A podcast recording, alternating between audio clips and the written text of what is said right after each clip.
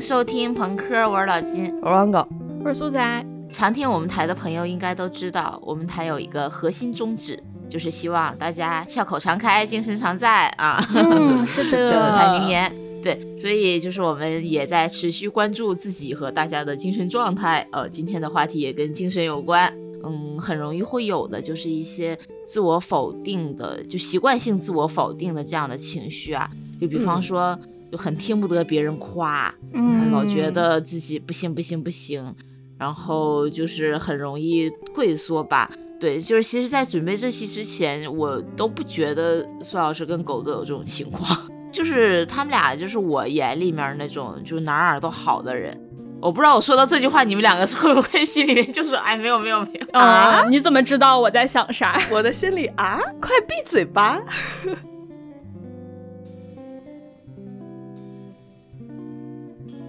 我我没想到，就是我们的这个选题会，他们俩会这么的精神紧张，代入 这么强啊，就是代入这么强。然后前一阵也跟同事聊天嘛，就是我同事说他有一个朋友，就最近抑郁的情况非常的严重，嗯，就是经常一大早就给他打电话，然后打电话又什么都不说，就是哭，哦，对，然后哭完就把电话挂了。然后我这同事就分析说，他朋友就是平时就属于那种自我否定特别特别严重的人，嗯，但是呢，但是呢，他又是，呃，在世俗意义上讲，无论是能力呀、外貌啊、学历啊、家庭条件都非常非常不错的人，对他反而就是会有非常严重的自卑和自我否定。就刚才也说到嘛，苏苏和狗哥就是我们看来就各方面条件十分的优秀的人，但是他内心 潜在就是内心潜在会有我们这种矛盾的点在吧，所以我们今天就来好好聊一下这个话题，也让 二位敞开一下心门，好的，打开心灵，对，羞涩。对，就是聊一下，就是就是很多人会存在的自我否定的这样的表现和一些成因吧。对，然后我们这一期也是和阁楼 APP 合作播出的。阁楼是一个面向我们都市年轻人的一个线上的心理咨询平台啊，就是为会有一些比如说情绪压力呀、一些呃认知行为呀，或者原生家庭、亲密关系、个人成长等不同方面有一些困扰的朋友，能够提供一些。线上的心理咨询服务，然后我们三个人在录这这期之前，也在阁楼上进行了心理咨询，嗯，就是应该也是我们仨人生第一次吧，是的，是的，最后的结果我们也可以在后面聊一下，嗯，呃，反正是挺特别的一次经历了，就是这期节目吧，也是我们台成立以来，我觉得是一个嗯前期准备最深入，嗯，然后呃。经历的讨论也特别多的一期节目，体验的过程对我们来讲也是，呃，十分有意义的吧。是在这次讨论里，然后金老师也频繁被我和苏苏攻攻击，支棱了哈，吵到感觉这个台马上这一期绝对不录了，我们 分崩离析。倒也没有了，我觉得就反正就是一个还我我觉得我还挺挺庆幸，就是。二位能够敞开心门，就是说了很多我之前可能就是大家作为朋友来讲就没有听过的一些，反正我觉得还很有意义的一些讨论吧。对，所以希望大家也能够有耐心听完节目的最后，我们也会对这次在阁楼 APP 上进行的这个心理咨询的体验做一个比较完整的分享。嗯，就是相信就是如果有对这方面有需求的朋友，还是会比较有帮助的。对我们，那就从。我们的这个 现象先抓起啊，对，就是先那个由浅入深的，就逐渐的把二位和以以及我们这个收音机前听众们，就是有这种类似情况的这个症状，先逐渐的打开，呃，循序渐进的打开，温和的打开啊，我们不要走这种激烈的方式，我好怕被打。嗯，就各位各位先和二位一起来共鸣一下。我也去就是网上稍微找了一下，稍微找了一下，就是容易有这种自我否定心理的朋友们的一些比较典型的呃场景和心态吧。对，然后我大概总结了一下啊。然后首先，狗哥请重点听，就是首先是一种嗯我们常说的不配得感吧。哦，就比如说有一个典型的场景，嗯，狗哥呢他经历了八轮面试。PK 掉了一票竞争者。这帮竞争者里面有一些是常青藤名校出身的 啊，有一些是经验丰富的行业老炮儿，一些行业 KOL 啊，嗯，就是终于把这帮人都干掉了，然后拿到了这个 offer。那在入职新公司有欢迎聚餐嘛？啊，你的领导当着所有人的面介绍了你的作品，大夸特夸，说你多么多么优秀，多么多么有才华，多么多么厉害。多么多么有灵气，多么多么万里挑一，说话当间呢，还把你的这个作品集这个 PDF 发到了部门的大群，让大家在饭桌上打开传阅学习。请问阁下该如何应对？现在的掌声有多么多么雷动，我之后的结局就有多么多么的惨。哎，我想知道，就是当下真的是会有那种恨不得找个地缝钻进去的那种感觉吗？当然有啊，会有，就是说你快啊，就是啊，就是差不多就行了，不要再这样了，就是有一种公开处刑的感觉，然后就是在给办公室扣新的工位那种感觉，就是一切都完了，真的，一切都完了，就是只想在这种。这种场合、这种环境下去做一个小透明，并且觉得我其实没有那么好，你也不必把我夸的那么好。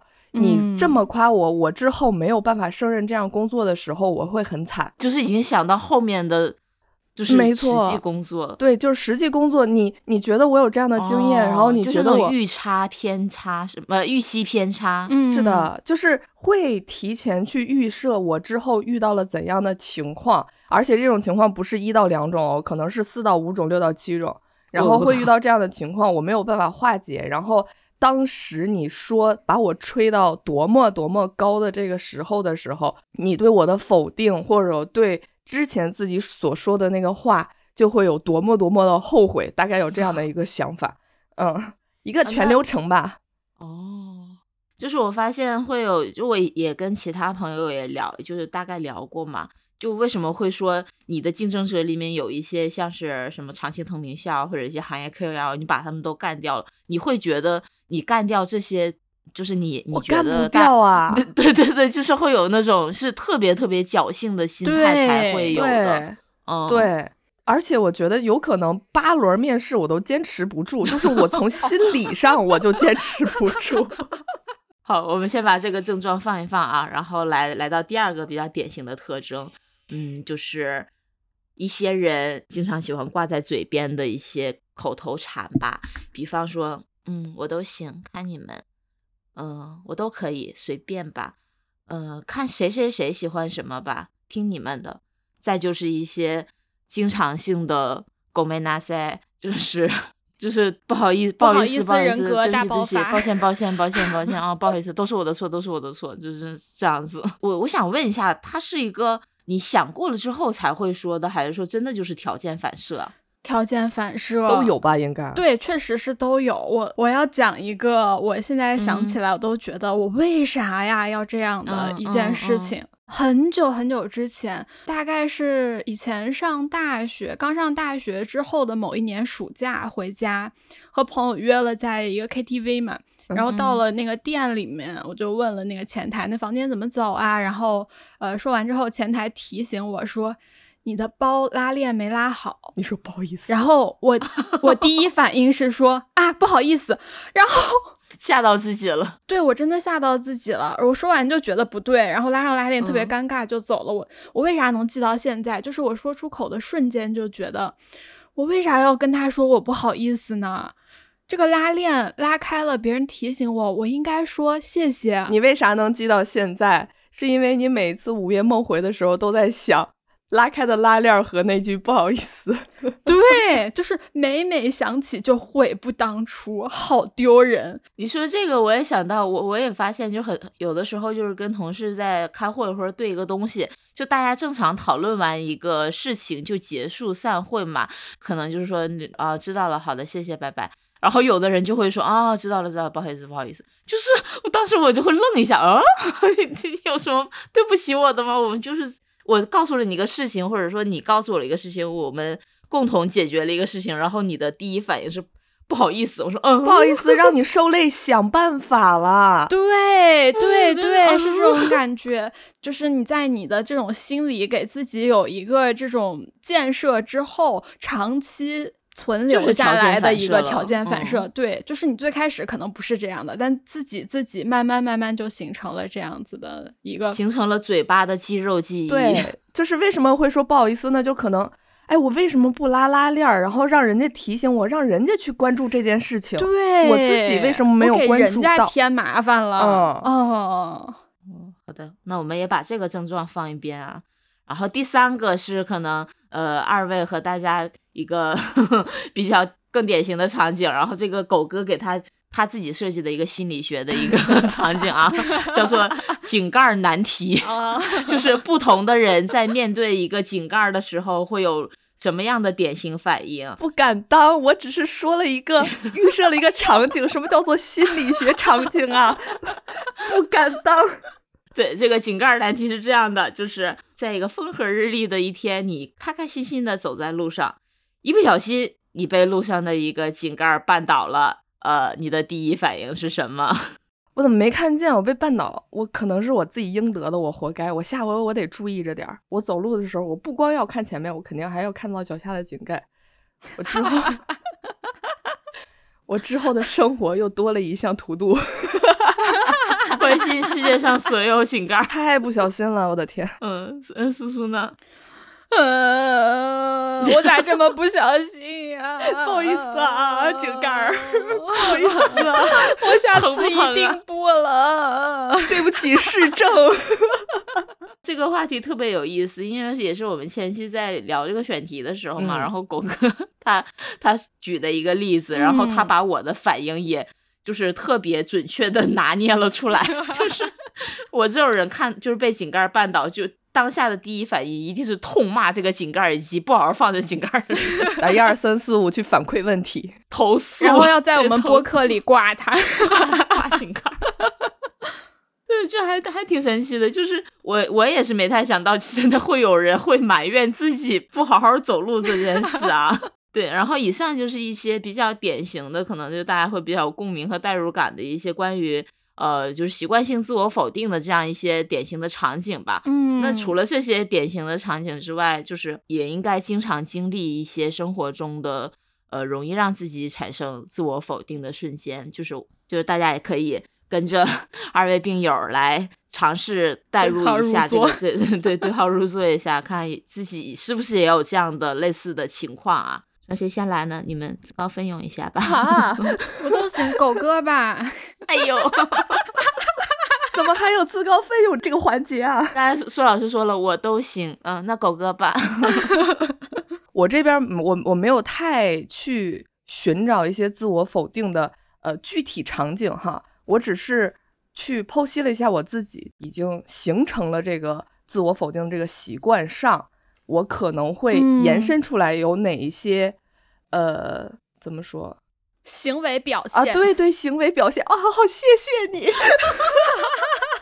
首先，我觉得最显著、最明显的一个症状是什么呢？就是沟通欲望低。呃，金老师也举例了，就是说八次面试哈，为什么八次面试我会提前退出呢？就是因为每一次正式沟通我都会很累，因为我本身表达就很不好，我说话很不利索，我就很容易结巴，然后我又很容易逻辑混乱。但是呢，我又希望每一次的沟通是有逻辑性的，是顺畅的，是完美的。然后，并且我会去嗯预设很多可能性，然后再逐一回答这种可能性，尽可能的去把所有的问题或者每句话都很完美，就是把每一个环节都打好。而且我会给每一次沟通去做一个事先的预设，就是预设我根本就聊不好，所以嗯我才会去像是写文稿啊，或者是去想所有的可能性啊，这就让我很疲惫。但是就我们都知道，就是每一次的沟通和交流，怎么可能说是滴水不漏？啊逻辑十分缜密，嗯但是这这是一定会发生的事情，但是我自己没有办法接受的。然后我就会想说，看吧，我之前对于自己的否定，那都是对的，呃那就是对啦。然后，嗯所以我就会觉得，只要我不说话，就不会出错，就不会让自己心里不舒服，就不会让自己想太多，就不会让自己去否定自己。所以我就，呃，关上嘴门，自我防御机制了。我就尽可能的不去不去沟通，不去说很多话。呃，电台这个除外哈，电台这个就是被二位逼着走，我有好多时刻不想说话，拿钳子撬你嘴了。除了就是沟通欲望很低呢，就还会有一种死人感。我给他就是有点极端哈，这是我给他归类的，就是一种死人感双引号，有一种对生活的无意义感。我觉得让自己开心的话，可能会付出相应的代价，因为我预设了自己不能太开心。嗯。是不能不会太开心，还是不可以太开心？不可以太开心。嗯，这个其实我觉得还挺病态的呢。嗯，是，感觉也是一种不配得感的，就是我不配开心，是吗？是的。你是会觉得开心会让你有种负罪感吗？感觉呃，不是一种负罪感，就是因为生活里它是会发生一些好的事情和不好的事情的。如果说发生了这些不好的事情，我会把它归因为你是不是我是不是太开心了，或者是把事情想得太好了，然后所以这些呃就是这些不好的事情才会发生在自己身上，然后我就会去预设自己一个很不开心的状态，或者是预设自己一个不好的结果，这样不管结果发生什么，我可能自己都会比较容易接受。嗯啊，就是用就是。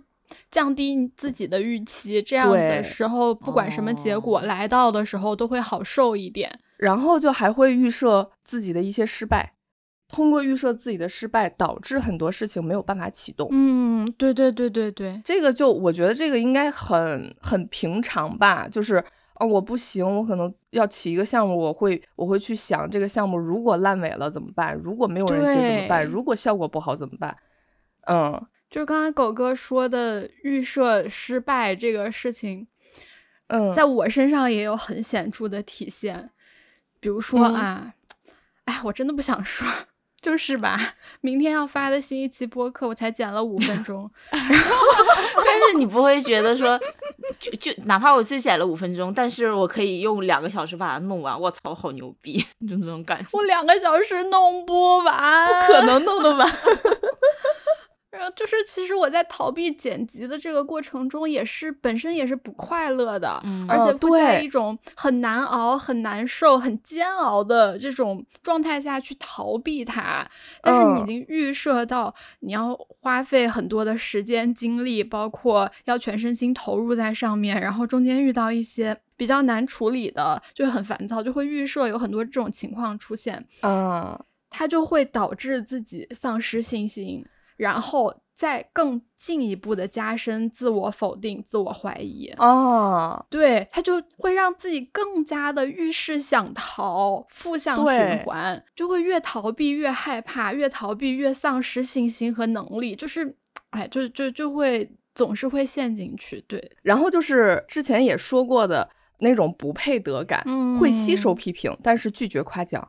所以我的人生信条呢，就是就目前的人生信条啊，就是什么不做就很安全。对，这是我目前的人生信条。我也去想了一下，就是我现在的这种处事方式以及思考问题啊，然后包括去呃自自我否定这个成因到底是什么呢？我去想了很很长时间，我觉得可能真的就只是。原生家庭的影响，因为我本身是一个相对积极、相对乐观的人，对，很可能就是原生家庭的影响。我妈呢，我终于可以挂我妈了，就是 我妈呢，她是一个怎么说，控制欲很强的人。我不知道这期我妈会不会听到哈，就是细节到什么程度呢？就是我今天出门迈左脚还是迈右脚，她都会就是去控制。呃，有一件很具体的事儿，就是所有的邻居组织在一起包了一个车去山东旅游玩儿。到了中午该吃饭的时候，他组织大家停在一个面馆前，呃，兰州拉面应该是。然后他说：“今天我们就吃面吧，吃面快，咱都吃面。”然后大家都坐到那儿了，然后就开始点菜。但是我当天我就是不想吃面，我就是很想吃一碗蛋炒饭。然后我就跟我妈说：“我说我想吃蛋炒饭。”我妈说：“不行，你就是吃面，你就得吃面，大家都吃面，你必须要吃面。”然后我说：“我。”我不想吃面，我就是想吃一碗蛋炒饭。然后我妈说吃面，然后我当时那个倔脾气就上来了，我妈那倔脾气上来了。我说我今天就要吃饭，我就不要吃面。然后我妈当着所有人的面儿开始叭叭抽我大嘴巴子。天呐，就是就是就是控制到这种程度，而且就是有种感觉，就是大家都在吃面，为什么你要吃饭？如果是因为你吃了饭导致我们所有的行程往后延了五分钟、十分钟，那就是我们家的问题。你为什么要让我们家承受这样的指责？就有种这种感觉。所以通过这样的事情，我可能会说，尽量的从自己身上找找找原因、找问题，尽量的避免去给人造成一些麻烦。就是有一种我无论就养成了一种条件反射心理习惯，就是无论做什么事之前。都会考虑，对，就考虑特别特别的多，然后都觉得自己做无论做出什么选择都有可能是错的。就你无论是吃面还是吃饭，都有它不对的地方。没错呀，就是你只要吃饭，你就错了，你就不应该吃东西，你就应该直奔到你这个终点，然后大家开始玩，玩的高高兴兴才对，对吧？然后呢，就是还喜欢在各种事情上去否定我，去预设我做什么都会失败，做什么都会错。我觉得这个还是。就影响挺大的，嗯，对，我想起前阵儿就是你们买车嘛，然后去接，就是你还给我们录了那段小视频，就是对，就是妈妈看到自己孩子就是就是挣钱了买车了，就第一反应竟然就是那个还是在有点超出我的那个意料范，因为它太真实了，它是个视频呢，就跟你这样口述文字还是不太一样的，就是我看到那个视频还是稍微有一点有一点那么惊讶的，就是。就是完全看不出来开心，或者说我女儿很很棒，或者怎么样，就是有一种，哎，就是花钱干嘛呀？有一种你不管对你不管做什么都不能满让他满意的这种感觉。嗯，买车后面它还有一个后续呢，是什么？就是我买的这个车，他在没有看到全貌的情况下，他会说你这个车难看，你不如路上其他的车，你为什么要买一辆这个？路上跑着有那么多好看的车，你为什么不买其他的？哦，我觉得我的车很好看呐。我去给自己建立一种习惯，就是反驳我妈，用我妈的话去反驳她。鹦鹉学然后我就 对，然后我就我就问他，那你说现在路上四环路上这高架上哪辆咱前面这些车哪辆好看？我妈会说，我这不是还没有看到吗？他还没有看到，他就已经预设了其他的车会比我的车好看。就是邻居家的孩子还没生出来呢，他们成绩一定比你好。就是有种习惯性的贬低你。对，就是我妈的这种习惯性预设，她带给我了让我自己习惯性的预设否定我自己。哇，好顺呐！然后我妈会忽略我的感受，这就导致了我去怎么说忽略我自己的感受，因为我觉得我自己是不重要的。因为我妈曾经一屋子人过年吧，应该是他们在讨论一个。呃，其中一个人的亲戚的侄女儿好像是是抑郁症还是自闭症，我忘记了。反正就是不去上学啊，然后整个人很痛苦啊之类的。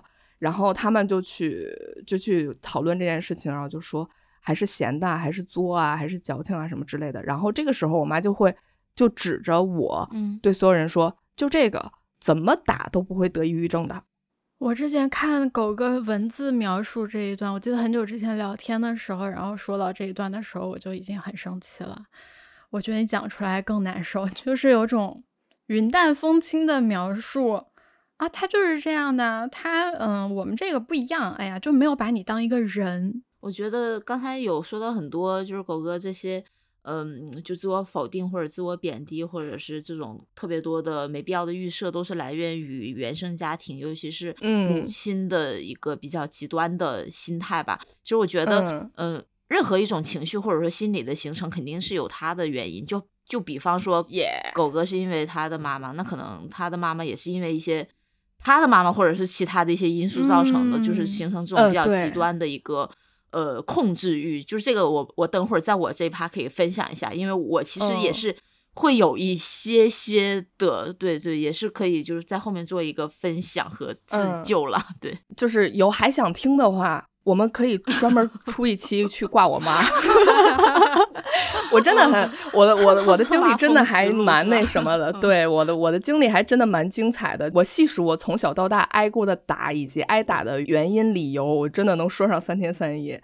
所以就是这我妈这一些行为都让我觉得我自己的情绪不重要，我自己的想法也不重要。我自己是优先级最低的那个，就是童年经历造成的深深自卑，然后我进而去做出的潜意识定义，认为我自己不够好，不配得，从而导致了我现在的严重的自我否定，这是我自己的归因。嗯嗯，那我们先让狗哥喘口气啊，感觉他现在 在，我还蛮轻松的了。对，就是就是，反而就是越说出来越轻松，就感觉他背后真的承受了很多。哈哈哈，就是每一条单拎出来都足以让我，嗯，就感觉我我自己代入一下，我可能会觉得有我会接受不了的那种程度。但是他刚才说这只是冰山一角吧，对他的成长经历里面啊，就是咱们之前咱们之前聊天的时候，也狗哥也会说这些嘛。然后我每次都在想。狗哥长了这么大，是怎么长大的？他的心智健全，然后善良，就没有反社会，没有上街杀人。他是一个真的真的怎么长到这么大的？我每次很难过。对对对，尤其是我之前我之前听狗哥在讲的时候，我有一次我真的眼泪马上刷都要下来的那种那种感觉，就是嗯，感觉。唉，希望世界对狗哥温柔以待吧。个人都有个人命吧，我只能 说。好，然后让狗哥缓一下，然后嗯，苏苏继续来分享你这边的一些状况。我可能会更多偏表现一点儿吧，就是最开始的，像狗哥刚刚讲了，他说他会想去不自主的会去讨好他的妈妈和身边的人，然后这种其实就是一种讨好型人格嘛。我其实也是有的，就是会比较多去照顾到别人的感受，把自己的感受、把自己的优先级放的比较靠后。是的，嗯，对，就本质上还是有一种，嗯，如果我提出过多的要求，会不尊重别人，会过于以自我为中心，会给别人添添麻烦的这种感觉。就是这个事情很困扰到你吗？嗯，因为这个是我像我这种人是不太能做得到的。因为我自己也觉得考虑别人是很重要的，但是就是做不到，你知道吧？很难。觉得这种人是很厉害的，反而很内耗。嗯，就是你会不自觉的把自己陷入这种这种境地。就是比如说你买买东西，我买东西退货的时候，退完货跟客服沟通的时候，总会觉得会给别人添麻烦，习惯性的加一句不好意思，对不起。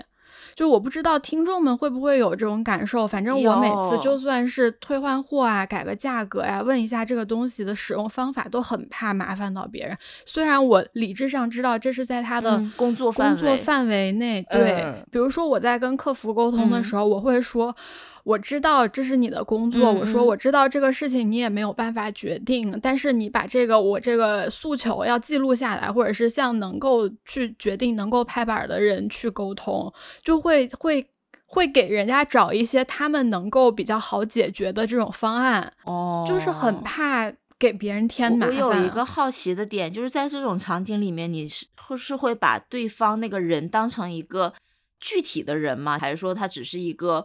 代表的符号，具体的人，对我是觉得，如果你把他当成具体的人的话，就很容易为他着想。就比如我们在那个阁楼咨询的时候，最开始会有一个咨询助理嘛，嗯嗯嗯。然后当我发现他是真人助理的时候，每次跟他说话，我就会 说他他叫 Vivi，我就会说谢谢 Vivi。哦，对我就会会。跟人家说，就是要不然我会觉得自己不礼貌。苏老师是一个会谢谢 Chat GPT 的人，对对对对对，确实，而且会夸他。对，可能是因为遇到问题，首先会反思自己吧。我觉得，在这种嗯感受之下，就不会想去提出更多的要求。也很难去拒绝别人对你提出的要求。有一个非常近的例子，就是李老师非常不受控的畏强的心态。举个比较典型的例子啊，就有一次我在外面拍片子，然后当时是有老板，就是我的两个老板在，我老板和我老板的老板都在。然后那天拍摄结束，刚好因为是周末嘛，呃，李老师就来接我去吃饭。然后当时我们那个片场比较偏，就不不太好打车，我就跟我老板说，我说要不那个就我们捎你一路，就我们一起回公司附近。然后我把这个句话发给李老师的时候，我感觉他停在路边，那个情绪紧张到就是想一脚油门 就开走。就是 因为他听到了说这是我的老板和我老板的老板，就是这两个人在他的认知概念里是一个比较有权威的，就是他会比较畏强，甚至这两个人跟他毛关系都没有，那是我的老板，但是他觉得如果自己做的不好的话，对你也会有影响啊。可能倒都倒没有那么深，就是有一种就是潜意识里面害怕权威靠近自己，就是甚至就是紧张到想一脚油门就离开这个现场，我再也不要回来。但是那个我说话当间儿，我们就已经走到就是离车大概不到二十米的距离，就被迫，而且你甚至都没有给他做心理准备的时间，时间对啊，对对，这是也是我最近跟他聊，就是他也是有一种非常明明显的畏强，他他很承认这一点，而且觉得这个总结是比较到位，他就是不知道哪儿来的这种畏强的心理，就包括说他跟领导吃饭就没有办法拒绝，说我今天有事儿，我不跟你去吃。就是，或者说领导就是那个迎面跟你走来，在一个电梯里面就很难去自洽的这种心态在哦。就是除了这个之外，还还有一个表现，就是会拒绝在很多场合表现自己。啊，就是像像除了狗哥说的会给自己我不行这种心理预设之外呢，也很难去暴露自己的情绪，暴露自己的问题，暴露自己的想法，就会有一种羞耻感。我理解你，姐妹，嗯，就是不会主动去跟人家说我最近我不舒服，对对，我不开心，就顶多就是让我自己安静一会儿。以前我在某一家公司的时候，那个公司的老板对我的评价是内心世界很丰富，因为我很少很少去公开表达自己的观点和想法，但是落到个人呈现的内容啊什么之类的上面能看出来，这个就是还是有一些想法在的嘛。但是如果去在当着大家面啊，或者去比较坦诚的说出我脑子里面这些东西的时候。就会觉得很害怕，对，就很害怕，很抗拒。但是你想说吗？还是说你压根儿你就不想说？不想说。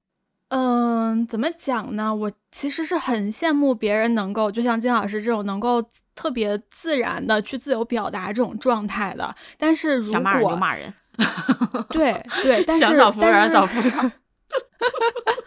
对，但是自己的包袱就很重，就会觉得这种行为在金老师身上是适用的，但是放到我自己身上就会觉得自己很蠢、很傻，是会有点别扭。说不好怎么办呢？就是又回到了那个自我否定，就是害怕预设的那种状态。是的，是的，包括万一我说的不对怎么办呢？对，包括在日常生活中和朋友聊天的时候，也更多的会倾向于选择一种聆听的角色。嗯，是的，是的，是的。是的说不对话，伤害了他怎么办呢？对，就就和表达自己的观点去，或者是说去暴露自己的烦恼的相比，听别人讲就更像是我的舒适区。在别人讲话的时候，时不时插入一些啊哦，嗯，天这样啊，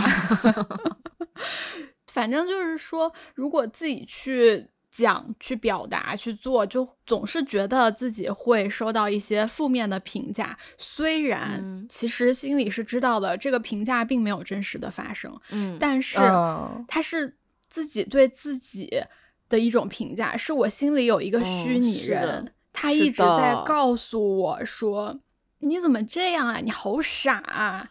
对对对对对对对对对对，就是这种就是这种，你怎么？你明明可以做到更好的呀，为什么现在是这个样子？你为什么还不启动啊？对对对，就是这种感觉。闭上眼睛，自己跟自己打起来了那种感觉是吗？打不起来，就被打，单方面被打，被殴。天，对对对，我觉得，我觉得，反正呃，主要除了除了这些主要的表现，还有一个。就是刚刚金老师也有说到的嘛，被夸的时候你不知所措，不知道该咋应对。就一般来说，我的应对方式就是没有没有没有，你才怎么怎么怎么样，把话题的重心转到别人身上。这个话真的就是自打我认识苏老师到现在啊，就是 几乎吧贯穿始终啊，就以至于我已经成为习惯了。嗯，就所有人都已经成为习惯了，就会觉得安全。对，还有就是，呃，我最近能感受到的，真的就是。怎么讲呢？就会觉得自己不应该、不可以、不配、不开心，因为已经这么严重了啊！你知道为什么？你听我说，你听我说，就是其实因为我啊，我生活没有多大的挫折，然后原生家庭其实也挺好的。我觉得和狗哥相比起来，和别人相比起来，没有没有什么大的问题，已经很幸福了。嗯，包括其实我的人生中呢，可能也没有受到过特别特别大的磨难。嗯，就在这种情况下，我就会呃自责，就觉得自己不开心是不应该的。我又要哭了。哦哦，其实我是有点理解的。你都这么顺了，你怎么还不高兴啊？你怎么还不知足啊？对。你怎么那么矫情啊？是这种感觉是吗？对对对对，会有这种感觉。这个其实是我昨天和咨询师聊的时候，我忽然意识到的，就是会有一种我没有权利去不开心的感觉。对对对，就是这种情绪该怎么描述呢？一旦不开心起来，就会因为自己不开心这件事更加不开心。对，就会陷入自责和自我怀疑、自我否定的这个循环，就会更难受。然后我的腮帮子就越来越酸，越来越酸。然后前一阵子，就前两天，我酸到我觉得我牙龈已经有点在发炎了。嗯，对，就是这种感觉。其实，其实我觉得本质就还是一种不自信，甚至是自卑，再加上。给自己有很高要求的一些完美主义的这两种矛盾之下形成的自我否定，嗯嗯嗯，但是其实你的自卑，我觉得它是也是没有来源的呀。就是在目前聊下来看啊，我和咨询师聊过，我才我才知道，因为昨天他跟我说，他说就是这个，我本来想放后面讲的，就是前提一下了，这种。比较难讨好的心理存在的这个虚拟人，他可能的来源也也有可能是成长中没有得到足够多的认可。就是说，除了原生家庭和生活中的苦难、情绪问题，其实，呃，它是来自生活、工作各个方面的压力的。每个人都会感受到不同的无力感，嗯，所以其实是没有必要去进行比较的，因为你。自己感受到的这种不开心，感受到这种焦虑和难受，是相对于自己而言的。嗯，就是这种痛苦、这种难受、这种无力感，更多的是来源于比较自己给自己施加的那种无形的压力，自己给自己设定的一种评价标准，就是自己自己给自己形成了一套价值程序。嗯，对对，是这样的啦。行，这个我们放在后面再详细展开聊一下吧。嗯 嗯，就是我中间先插一下吧，就是因为除了二位之外吧，就是我也跟其他的一些朋友有聊过大概的话题。就是我之前有一个同事，他呢，呃，他说他他跟我说的，他是因为跟我在一起当同事比较久了之后，其实他的那个原来的那种比较容易自责、自我否定的情绪是有一点点。开解的，然后我就会问他，我说是因是哪一点，呃，让你就是有一些改变？他说他之前觉得人生都是有一些固定答案的，就比方说那个井盖儿啊，就是那个井盖儿，我被井盖绊倒这件事一定是有原因的，要么就是因为我没好好看路。要么就是因为我那天就是呃，可能就是重心不稳，反正他无论如何一定是有一个原因的。一旦我想不通这个原因在哪，我就会不断的陷入自我怀疑、自我否定，然后去不断的榨自自己当时为什么那么去做，为什么没有选择正确答案，就是会有那种如果当时怎么怎么着，我就不会怎么怎么着，也不至于现在会会被井盖绊倒，也不会沦落到现在这样。就不断的去复盘之前的那个，我知道，我知道他这个，他这个叫什么？他这个，呃，在阁楼做测试的时候，那个我看见了有一项测试叫做荣思测啊，对对对对对，就一直的会去复盘，就是一定要找出最最最深的那个原因，才肯放过自己。然后，然后他说，就是跟我聊的比较多之后，发现我有一个比较大的本领吧，就是 很容易放过自己，就是。嗯，就是很容易把问题归因到外界，就是不要跟自己过不去。一个事情发生是有诸多原因的，但是这些原因完全绝对不会只是我自己的原因。就是我不知道你们 能不能 get 到这种心态啊？这个道理谁都知道，就是我们也是知道的，很明确的知道，就是你如果把这个事情归因外界的话，自己会好受很多。但是。我就是做不到啊！就是你会无意识的加把这个包袱加到自己身上，然后归因自己。对，可能就是需要。我觉得情绪它也跟健身跟运动一样，还是需要一些练习的过程吧。首先的第一步，你还是要启动这个愿意放过自己的一个机制吧。我们都意识到了，过分的自我怀疑、自我否定，其实都不是一个特别。健康的心理状态，对，所以就是开头我们有提到嘛，我们这一次跟阁楼的合作进行了 人生第一次的心理咨询，就是对我们来讲也是特别特别有意义和特殊的一次体验吧。因为之前可能我不知道二位啊，就是对心理医生或者心理咨询都会有一些刻板印象，就觉得可能要在自己问题非常非常严重。甚至是说有轻生自虐的念头，才可以去看，才可以去进行这样的疏导，或者说是咨询吧，或者说是治治疗吧。其实，嗯，我们也是第一次了解了非呃，就是医院里那种你去挂号去看心理医生的这样的呃心理咨询服务。对，这个是我们也是第一次接触到的，因为阁楼它这个心理咨询也是针对普通人的心理。服务就什么是普通人？可能包括我，我不觉得我自己有严重的心理问题，我只是在某些方面觉得，嗯，可能我的朋友或者我的家人，呃，理解不了我，或者说他们也不太能够给我提供什么有价值的答案。我可以去找一个专业的人、陌生的人或者第三方视角、纯客观的人去来解读一下我当前的生活的困扰。然后能够有效的帮我们更积极的去面对我们自己和生活吧。对，就是因为如果你已经是就是确诊了重度抑郁症、重度焦虑症、双向情感障碍、精神分裂等等等等这些已经确诊了比较严重的精神疾病的话，阁楼还是不适用的，还是需要去进行线下治疗的。对，严重的话，对严重的话是需要药物治疗的。但是像我们这种只是对生活有一些无力感，或者是说我已经对我已经发现了一些问题在，想要去。在专业的引导之下去得到一些呃缓解，或者是说对做出一些改变的话，呃，那用阁楼我觉得是一个很还算很不错的体验的，可以这么说，嗯，对，就是我觉得呃，之所以我们会感到困扰，是因为我们意识到这个问题。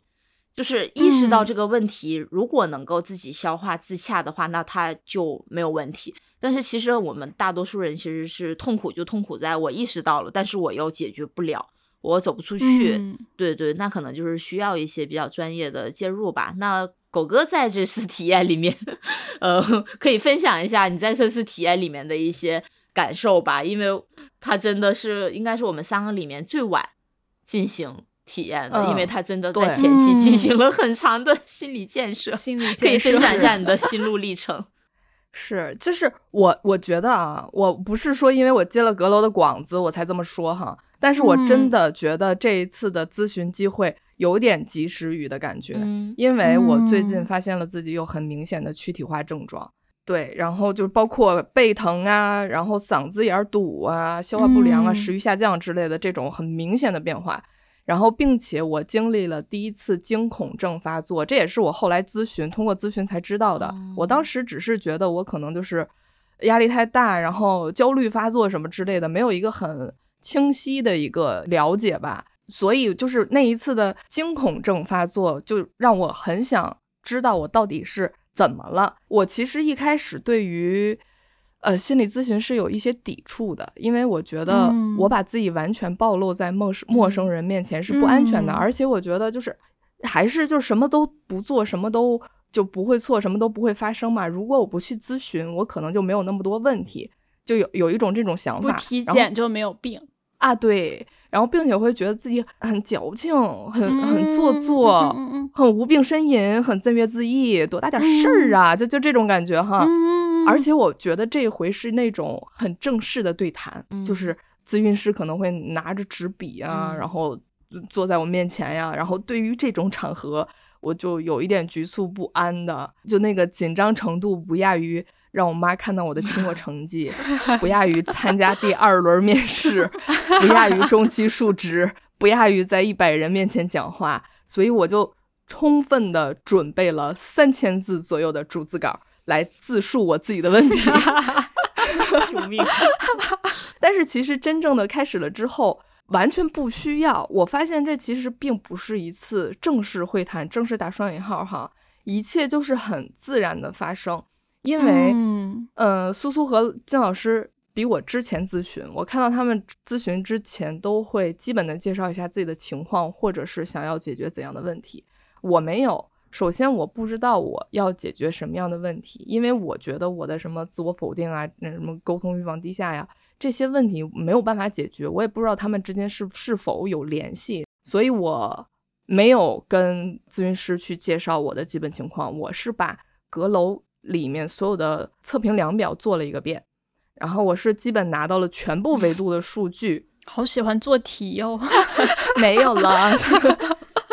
呃，它是分两个板块，它是有一个阁楼他自己的个人测评，然后还有一个板块就是关于就是一些呃国际通用的什么抑郁焦虑的测量表，像是那个 P H 杠 Q 和 J A D 杠七，就是然后还有一些关于压力啊、抑郁症状的这种量表，我是把所有的量表都做了。然后我还去问那个咨询师，我说我需不需要把我这个结果发给你？然后他那边说说不用，我这边都能看到。所以就是我的开始是没有任何嗯没有任何交流，没有任何沟通，只是约了一个时间。然后他是了解过我每一项的，就是测量结果之后开始的。然后他会根据我每项那个结果，然后去倒推我当时的一个情绪，我当时是怎样一个想法。然后，因为我还开头有一个明确要求，就是我说如果可以的话，你最好来问我，因为我不想就是特别尴尬的一个自己开场。你好，我最近有怎样的困扰？我不想，我不想这样，我不想这样。所以我说，如果如果可以，你最好来问我。就是其实整个过程中是很轻松的，而且感觉很奇妙。嗯，因为我不想说话，但是我发现就会不受控制的将当时的情绪、当时的感受，然后一些想法全部吐露出来，而且我会感觉到了一些理解和肯定。对，就是感觉有了一个自己的倾诉被倾听的一个过程。而且很很奇妙一个点，因为我刚才也说了，就是我的什么拒绝沟通啊，我的自作否定啊，生活中一些负面情绪啊，我我没有想到他们其实之间是有联系的。是的，就对那个咨询师，他其实是帮我串联起了一些因果，引导我去找到了一些答案。因为我讲了我最近的那次惊恐症发作嘛，就是因为上周的压力很大。呃，我之前也说到那个躯体化症状，就是我的嗓子感觉堵着一团东西，我就上上不来气，我气也上不来，我也咽不下去，就那种堵着的感觉，呼吸也很困难的，就很难受嘛。就是那天是怎么回事？就是呃晚上下班了，我和杨姐回家，我就觉得堵得很难受，我就想说，要不然我就泡陈皮水喝吧。然后就跟她说，我说，呃，路过那个药店去买个陈皮，去给我买一个陈皮，咱咱们去买一个陈皮喝。杨姐说：“你为什么要直接买陈皮呢？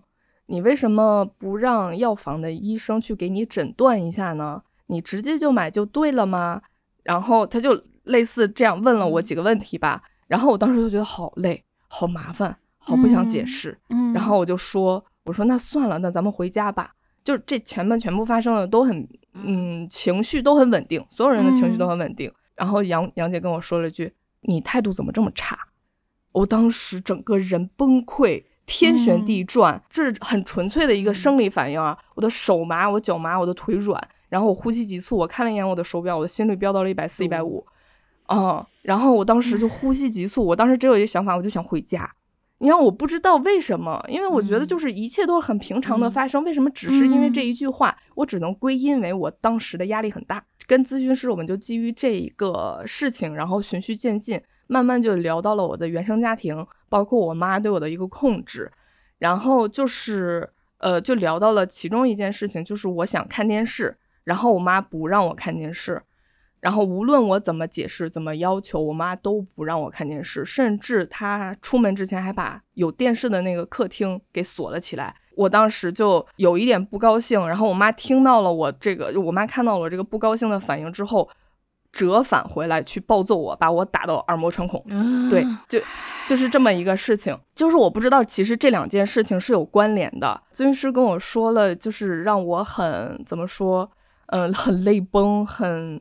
嗯，醍醐灌顶的一段话吧，就是分析了一下，就是说，即使我们内心当时有很多复杂的情绪，然后很难过、很悲伤、很多委屈，但是在我们那个被拒绝去看电视的时候，只想要一个陈皮的时候，就好像都是在重复这种模式，不可以表现的有任何情绪，就是我我不能我我不能必须坚持我要看电视，我不能必须坚持我要吃呃蛋炒饭。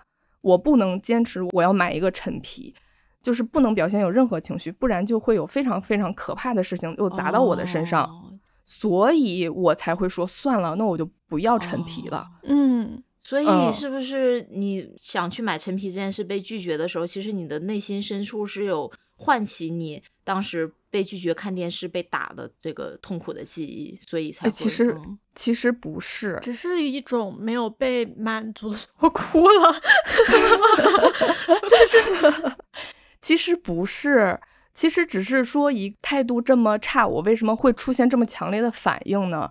这个呃，咨询师好像也给我了一个解答，就是说有可能在过去我和我妈的相处之中，开发出来了这样一套应对的方式。说我要买陈皮，你你要先去找那个医生咨询。我不想要医生咨询，所以我不要。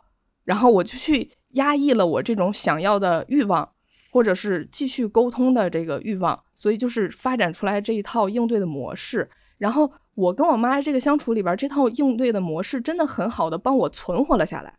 然后就是，嗯嗯，这种所谓的很好，不是说呃真的很好哈，对，就是安全。你看，毕竟在这种成长起来这个过程里边，我也没有自杀，对吧？像是那个 宋老师之前跟我说的，我就你们说的，我没有自杀，我没有反社会人格，对吧？我没有特别的呃自怨自艾，我还是很健康的成长到现在，我还能处理这么多事情，我还有工作，我还有一电台，有一播客。但是，嗯，但是最近的这些经历。包括我的那一次惊恐症发作，可能是在说这一套模式对于我现在没有那么适用了，嗯，所以身体才会有一些反应，所以我才会惊恐症发作，因为可能就是我已经这样推让了，我已经这样委屈了，然后还是在质疑我的态度，嗯，然后可能放在以前我的心里就是还还是把这个情绪压下去了，但是这一回我的身体选择了爆发。对，我要给你敲一个警钟，要给你个信号。所以我觉得有一点清晰了，就是我为什么当时我会有这么强烈的反应，不仅仅是压力大，而是因为之前的一套模式不适用了。所以我现在要该怎么办呢？而且这个咨询师他之他是没有否定我之前的行为的，他也没有批判我的想法是不是正确。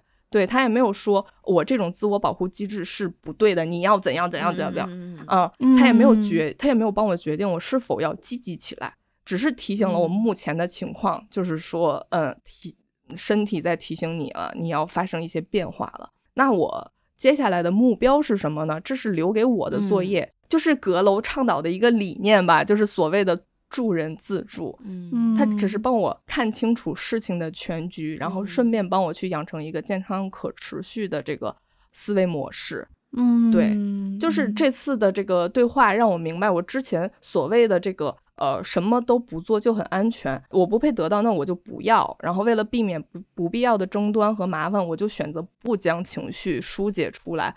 可能在一段时间是适用给适用自己的情绪的积压给自己造成的痛苦体验是在可承受的范围之内的，但是这一次就是呃身体的反应，包括咨询，让我很清晰、很很明白的告诉我自己，就是已经到了不得不面对的时候了。对，接下来该怎么做呢？但是我目前还是在这个逐渐清晰以及明了中的，因为所谓的心理咨询，它不是去医院看病吃药，就是你去。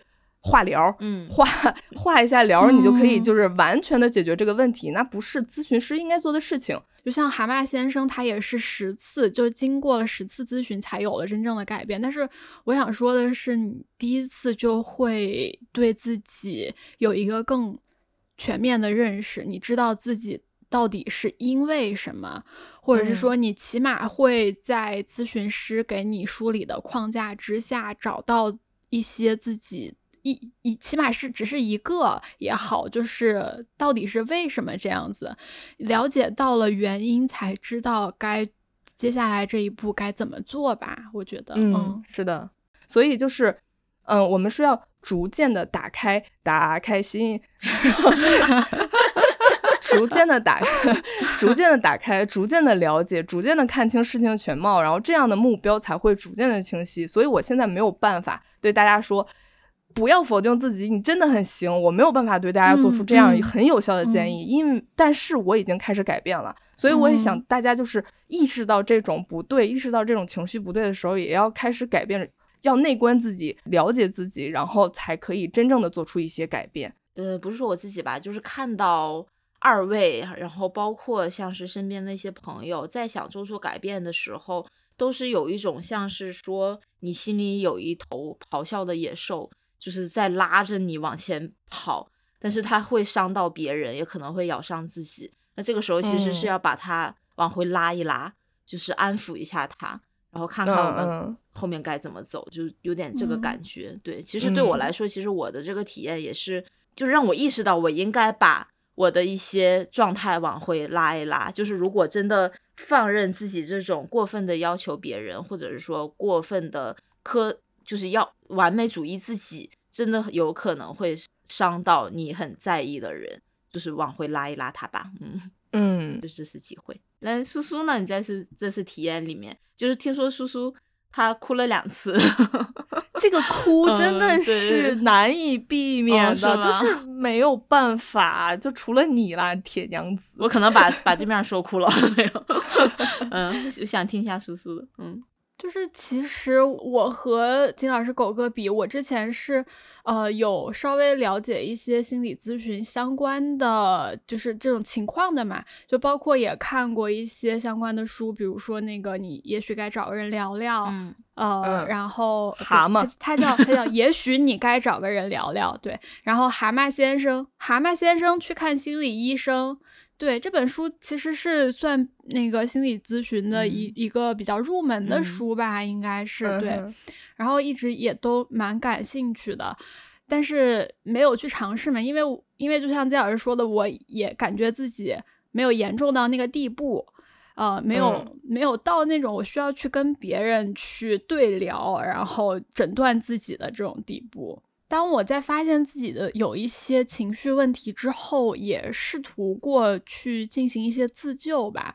比如说有看那个焦虑自救手册，这个狗哥说他也看过嘛。然后还有什么被讨厌的勇气啊这些书，就试图去里面获得一些行之有效的方法。就是我虽然嗯，就看完之后觉得哦，我好像懂了些什么，但是。理论是理论，行动是行动。虽然说自救手册告诉我要呃量化自己的问题，然后再拆分它，然后再一点一点的攻克它。虽然被讨厌的勇气告诉我你要做到课题分离，不要归老是归因自己，别人你做好自己就好了，不要呃老是注重别人的评价。就这些理论上的东西都是知道的。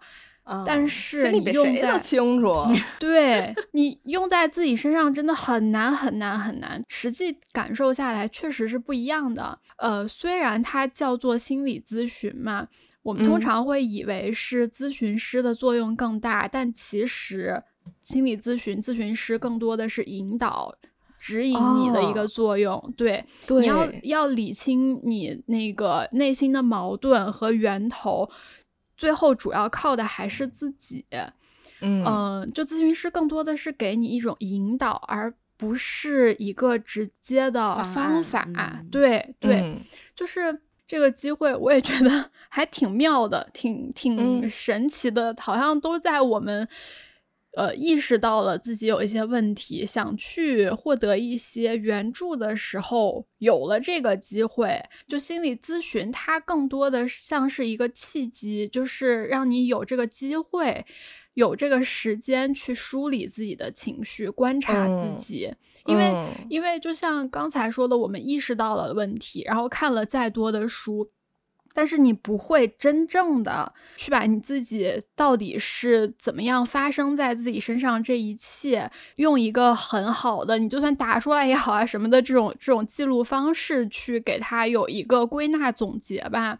但是嗯就是在心理咨询的过程中，嗯、嗯我个人感觉啊，因为我是一个极度社恐嘛，大家都知道的。然后，嗯但是在咨询的时候是需要开摄像头的，需要视嗯频的。啊，对对对，因为我之前看过《也许你该找个人聊聊》这本书，所以我觉得我是可以接受的。因为其实一般来说，文字沟通也是可以的，也是你求助的一种方式嘛。但是一般来说，咨询师是是希望能够观察到你的整体的状态，呃，包括你的表情，包括你的一些动作，所以。当然，你在诉说讲解的过程中，你也可以选择不看他，我会忘了对面有个人了。对对对，我是觉得社恐社恐的朋友，你可以试一试，就是我对我来说没有那么大的压力了。哎呀，杀人不过头点地，脑袋掉了不过碗大个疤。咨询过一次，这语气就是不一样了哈。对呀、这个就是你们就是自我自我否定的一个很好的改变啊。对，还有就是，呃，刚才金老师也说了，我哭嘛，因为我已经完整的体验过两次咨询了。第一次嗯是真的哭，是你有种忍不住的，就是你把自受己控的对你带，就一旦落下来，坐到那个环境里面，你把自己放在这个观察自己、去讲述自己的时候，你真的是会。呃，控制不住的哭。狗哥说，他说出第一个字的时候就哭了。你 我说，我说我还好吧。我说我第三句话才开始呢。每次都还挺不好意思，因为我昨天昨天下午进行了第二次咨询嘛，就是我本来以为自己不会哭了，但是你说着说着的时候，还是会有一些情绪的流露。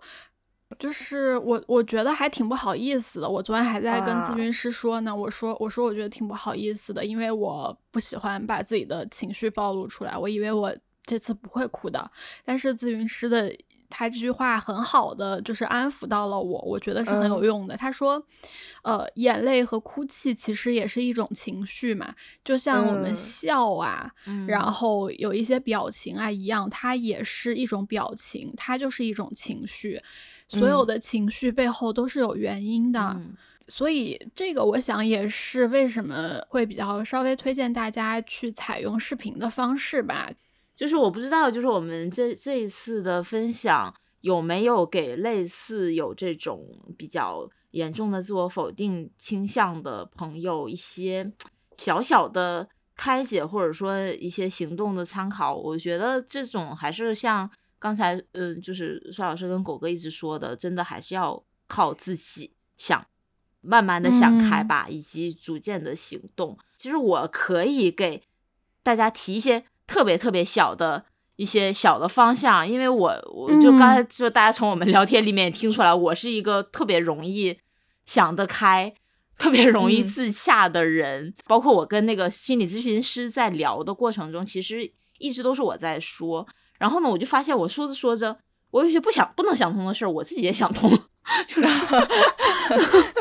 然后我还跟他说，嗯、其实我这次那个就是来找你咨询呢，其实，嗯，倒不是说我有特别严重的问题，或者说我有一些负面的情绪走不出来，我只是想对我这个人有一个更清晰的画像，或者说我想知道我现在这个问题它是不是一个问题，或者说我应不应该去解决它。然后其实在这个过程中，我自己真的还想的比较通的，就比方说。我也很明确的跟那个咨询师讲，我说，有很多东西，我跟特别熟的朋友、家人去讲，呃，比方说，我觉得我有完美主义这件事，那他们的回答可能大部分都在我的预料范围之内。很好啊，很羡慕你啊！对对对对对对对，我就是嗯对对，我就说可能就真的就是有在意料范围之内，就是对我来讲没有什么特别新的输入，呃，或者说我甚至说会陷入到那种比较恶性的膨胀的循环，我都不自知。对，所以我希望有一个专业的、陌生的、客观的角度来为我输入一些新的视角和引导，嗯然后或者说让我自己去理清自己的问题是不是一个问题，就也是一个比较不错的体验。然后呢，就是我刚才也说到，是我是一个比较容易自洽的人嘛，就是我不知道对你们有没有一个呃帮助啊？就是刚才苏苏有说，他内心里面有一个虚拟人的存在，就是在一嗯直带着自己来否定自己。其实我是会把世界上绝大多数人当做虚拟人。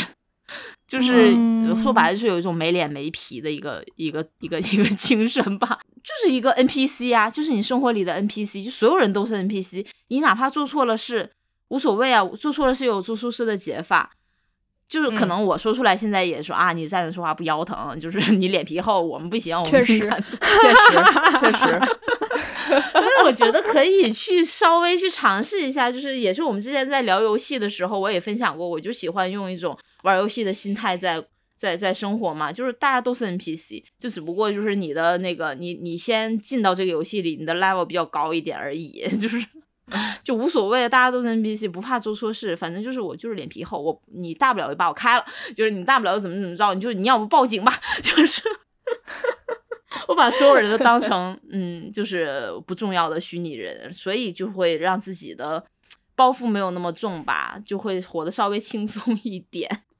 对嗯对，就是可以尝试一下啦。对，金老师说的这个虚拟人和我们心中的那个虚拟人还是不一样的。我们心中那个虚拟人他是苛刻的、难以嗯讨好的，但是跟咨询师沟通之嗯。后呢，就是嗯，就是他也帮助我梳理出了一一个对我很有启发的点，就是他说、嗯。这个虚拟人的存在，它本身的作用应该是积极的，嗯就是对自己是有一定驱动力的，所以它才存在。嗯只是说你现在的这种让它有一点失衡，就是在反复的嗯。对自己的严苛要求之下、PUA 自己之下，呃，导致了你现在这个状况，就是对哦自己越来越不满意。对对，哦，对所以要反过来去 PUA 虚拟人。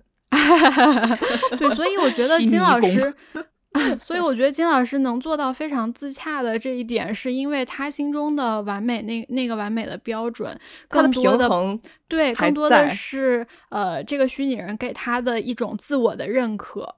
和嗯他会努力争取对外界的认可，是这样的一种平衡。就是两种不同的处事态度吧，就是也没有说对还是错，就是重点的还是说你有没有意识到它是个问题。就如果你没有意识到它是个问题，那它就不是个问题。呃，难就难在你意识到它是个问题，你又排解不了。那所以就是这个时候就需要一些外界的一些呃干预吧。就比方说你一次心理咨询，就去打扫一下你的心房，就是适度的去清理一下你内心的情绪垃圾桶，因为这个情绪垃圾桶满到它会爆炸，它会把你的整个的世界污染的不堪，你就很难去过好现在的生活嘛。就是你的家需要定期的打扫，那你的心里的垃圾其实也是需要定期的去清扫的，这样你才能觉得你眼前你的内心就是特别的清爽。